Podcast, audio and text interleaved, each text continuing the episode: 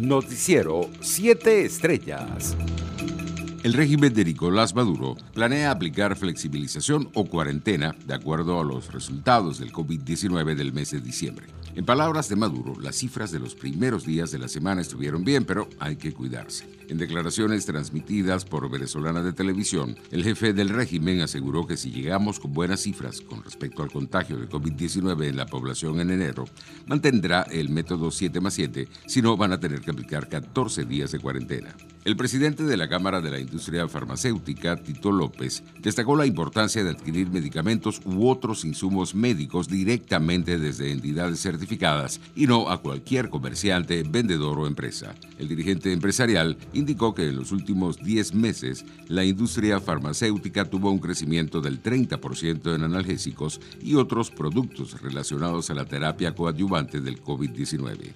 En otras noticias, la ex tesorera de Venezuela, Claudia Patricia Díaz, antigua enfermera personal del fallecido presidente Hugo Chávez, fue imputada junto a su esposo en Estados Unidos por manejo ilícito de divisas y lavado de dinero, informó este miércoles el Departamento de Justicia. Díaz y su marido, Adrián José Velázquez, quien fue miembro de la Guardia Personal de Chávez, fueron imputados en una acusación presentada en el Distrito Sur de Florida por un cargo de conspiración para cometer lavado de dinero y dos cargos por lavado de dinero. Internacionales. Ecuador planea vacunar contra el COVID-19 a unos 9 millones de personas en seis meses a partir de marzo, con un plan de asociación con el sector privado para distribuir de manera ágil las dosis que serán proporcionadas por varios laboratorios, dijo este miércoles el ministro de Salud, Juan Carlos Ceballos. El gobierno del país andino ha destinado un presupuesto de 200 millones de dólares para la adquisición de las vacunas y mantiene negociaciones bilaterales con unos siete laboratorios, incluidos dos chinos, para asegurar las dosis. En América Latina, esta semana, Chile, México, Ecuador, Panamá y Costa Rica dieron luz verde a la vacuna de Pfizer y BioNTech contra el COVID-19.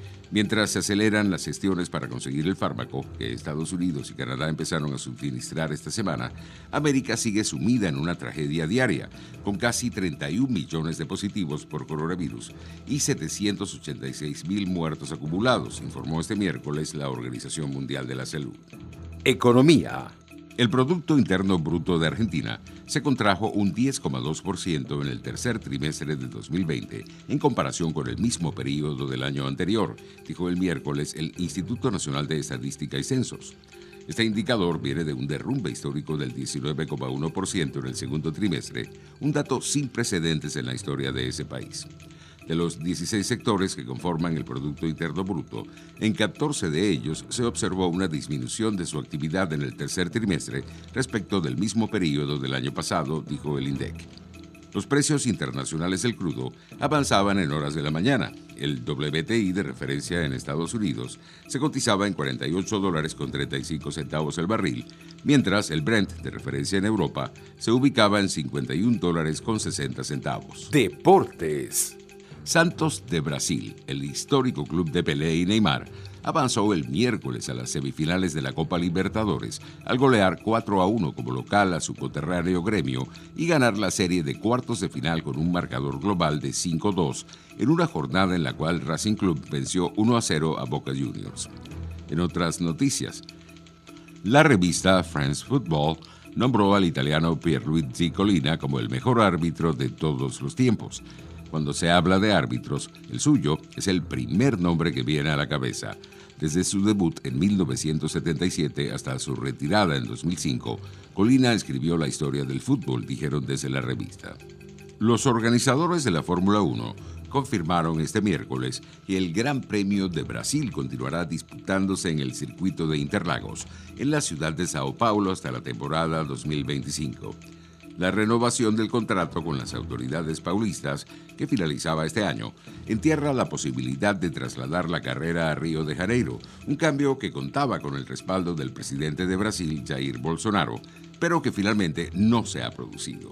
Según el calendario preliminar previsto para la temporada de 2021, el Gran Premio de Brasil, que a partir del próximo año pasará a llamarse Gran Premio de Sao Paulo, se disputará el 14 de noviembre y será la antepenúltima prueba del campeonato.